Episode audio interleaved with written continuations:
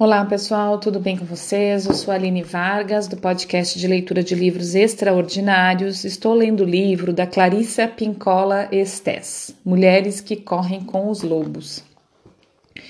Primeiramente, eu queria avisar sobre ontem, quem acompanha aí o episódio sempre, todo dia, nas horas certinhas. É, ontem eu não consegui fazer episódio, pois meu filho acabou ficando internado de terça para quarta, né? No caso que quarta foi ontem. É, nada demais não, ele só ficou em observação porque ele caiu.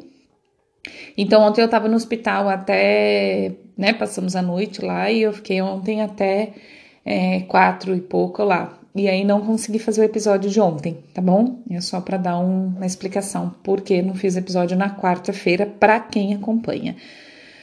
Vamos seguir Hoje a gente começa o conto O Zigoto Errado. Uma boa leitura e uma boa escuta para nós. Com os anos da minha experiência clínica, ficou claro que essa questão do sentir-se integrado às vezes precisa ser considerada de uma perspectiva mais leve, pois a leveza pode ajudar a eliminar parte da dor de uma mulher. Comecei, então, a contar às minhas clientes essas histórias inventadas chamada essa história inventada chamada o zigoto errado. Com o, pincel, com o, com o principal objetivo de ajudá-las a examinar sua qualidade de diferente, com uma imagem mais revitalizante. A história é como se segue. Alguma vez você já se perguntou como conseguiu aparecer numa família tão estranha quanto a sua? Se você passou a vida se sentindo estrangeiro, como uma pessoa ligeiramente estranha ou diferente, se você é um ser solitário que vive às margens da corrente dominante, você sem dúvida sofreu. No entanto, chega também a hora de remar para longe disso tudo, de experimentar um panorama diferente, de migrar de volta à terra da sua própria gente. Que não haja mais sofrimento, que não haja mais tentativas de descobrir em que você errou. O mistério da razão pela qual você nasceu na família em que tenha nascido acabou. Finis. Está encerrado. Descanse por um descanse por um instante na proa, refrescando-se no vento que vem da sua verdadeira terra natal. Durante anos a fio, as mulheres que carregam em si a vida mística do arquétipo da mulher selvagem queixaram-se em silêncio. Por que sou tão diferente? Por que nasci numa família tão estranha ou insensível? Onde quer que suas vidas pretendesse se expandir, havia sempre alguém a espalhar sal na terra para que nada lhe crescesse. Elas se sentiam torturadas por todas as proibições relativas aos seus desejos naturais. Se eram filhas da natureza, eram mantidas entre quatro paredes. Se eram cientistas, diziam-lhes que devia ser mães. Se queriam ser mães, diziam-lhes que, diziam que então era melhor que se adaptasse perfeitamente ao papel. Se queriam inventar algo, diziam-lhes que fossem práticas. Se tinham vontade de criar, diziam-lhes que o serviço doméstico nunca termina.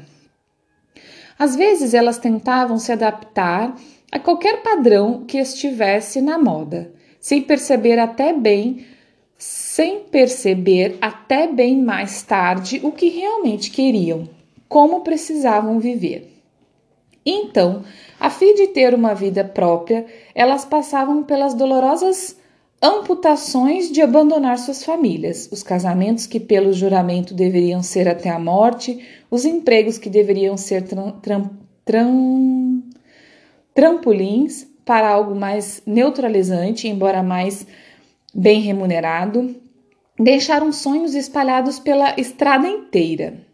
Com frequência, as mulheres eram artistas que estavam tentando ser sensatas ao dedicar 80% do seu tempo a algum trabalho que abortasse diariamente suas vidas criativas. Embora as situações sejam inúmeras, um aspecto permanece constante. Desde muito cedo, elas eram identificadas como dif diferentes, com uma conotação negativa.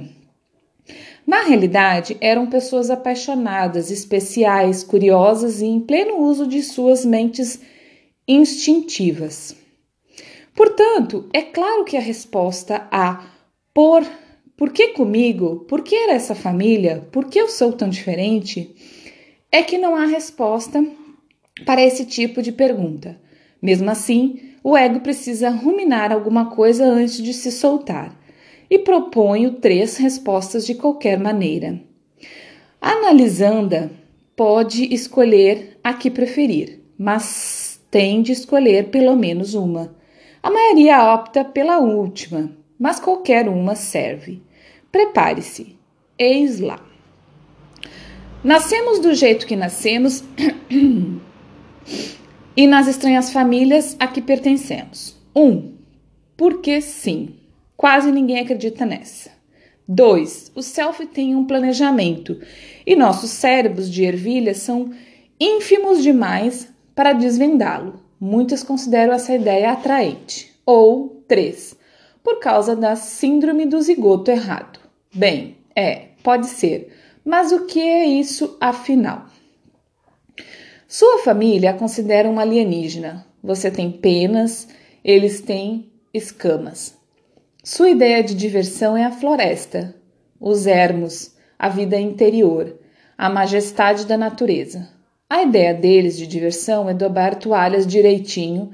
Se isso acontece com você na sua família, você está sendo vítima da síndrome do zigoto errado. Sua família passa lentamente pelo tempo, você passa como um vento. Eles são barulhentos, você é delicada, ou eles são calados e você canta alto. Você sabe porque sabe. Eles querem prova e uma dissertação de 300 páginas. Sem a menor dúvida, trata-se da síndrome do zigoto errado. Nunca ouviu falar nisso? Bem, foi assim.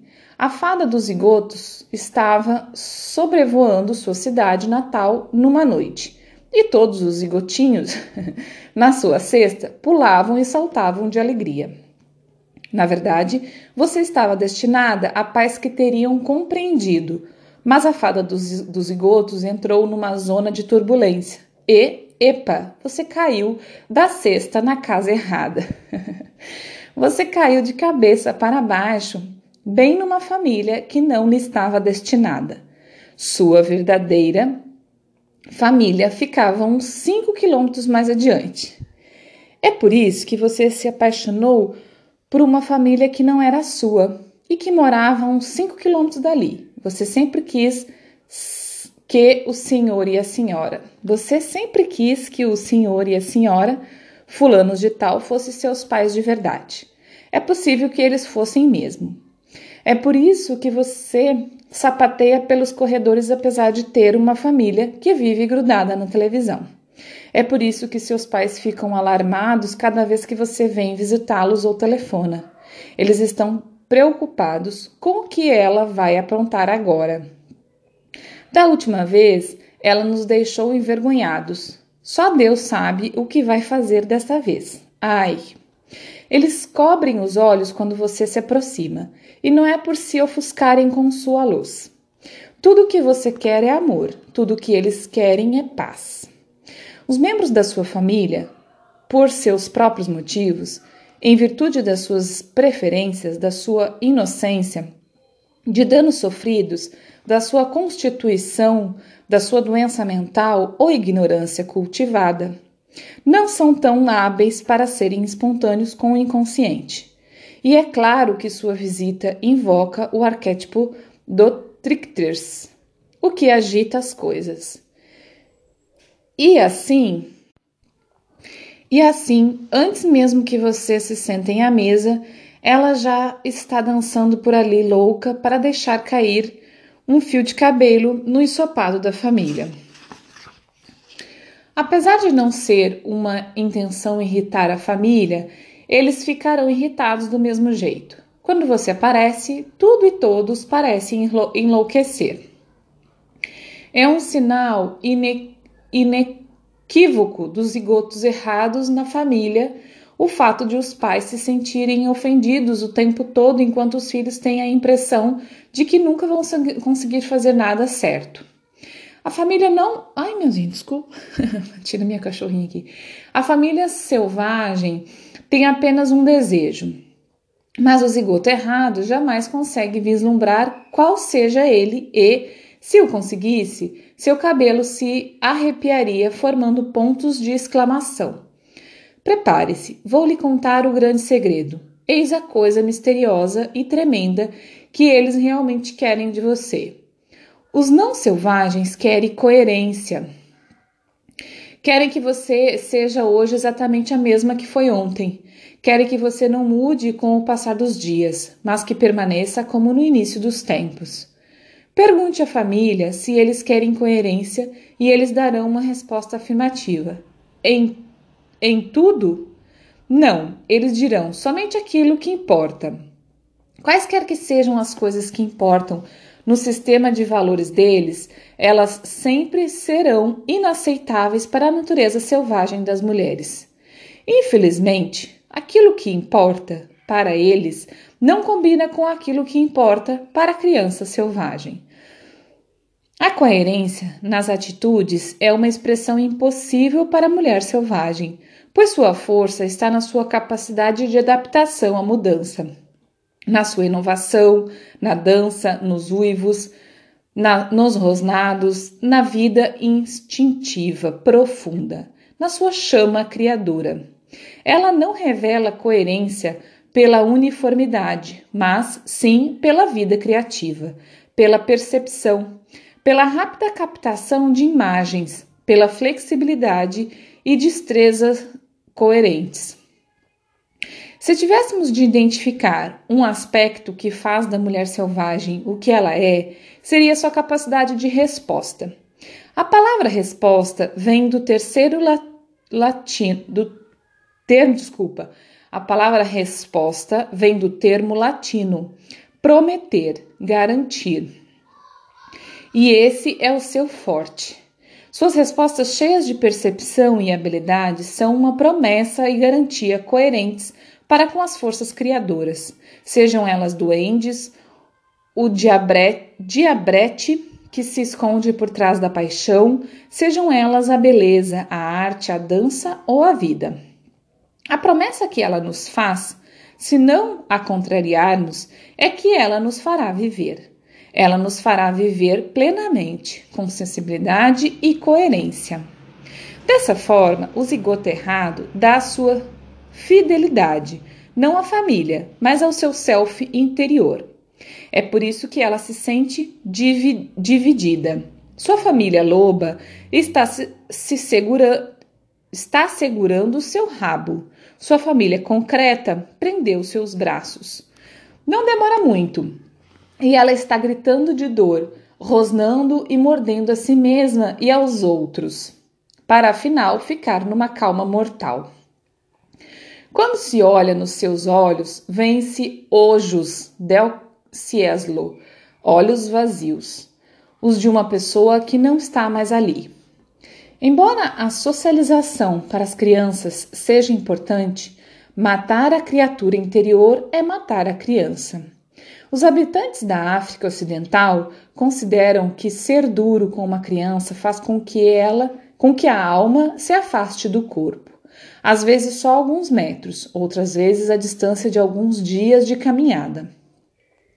Apesar de as necessidades da alma da criança deverem ser equilibradas com sua necessidade de segurança e cuidados físicos, bem como com noções cuidadosas, cuidadosamente examinadas do comportamento civilizado, sempre me preocupo com aquelas que não que são bem comportadas demais.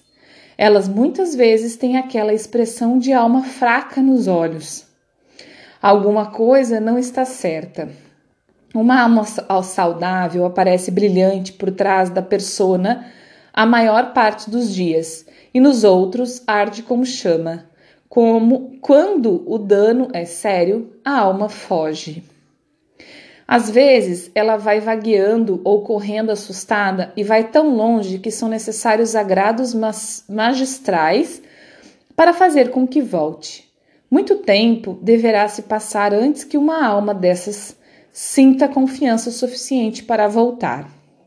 Mas a tarefa não é impossível.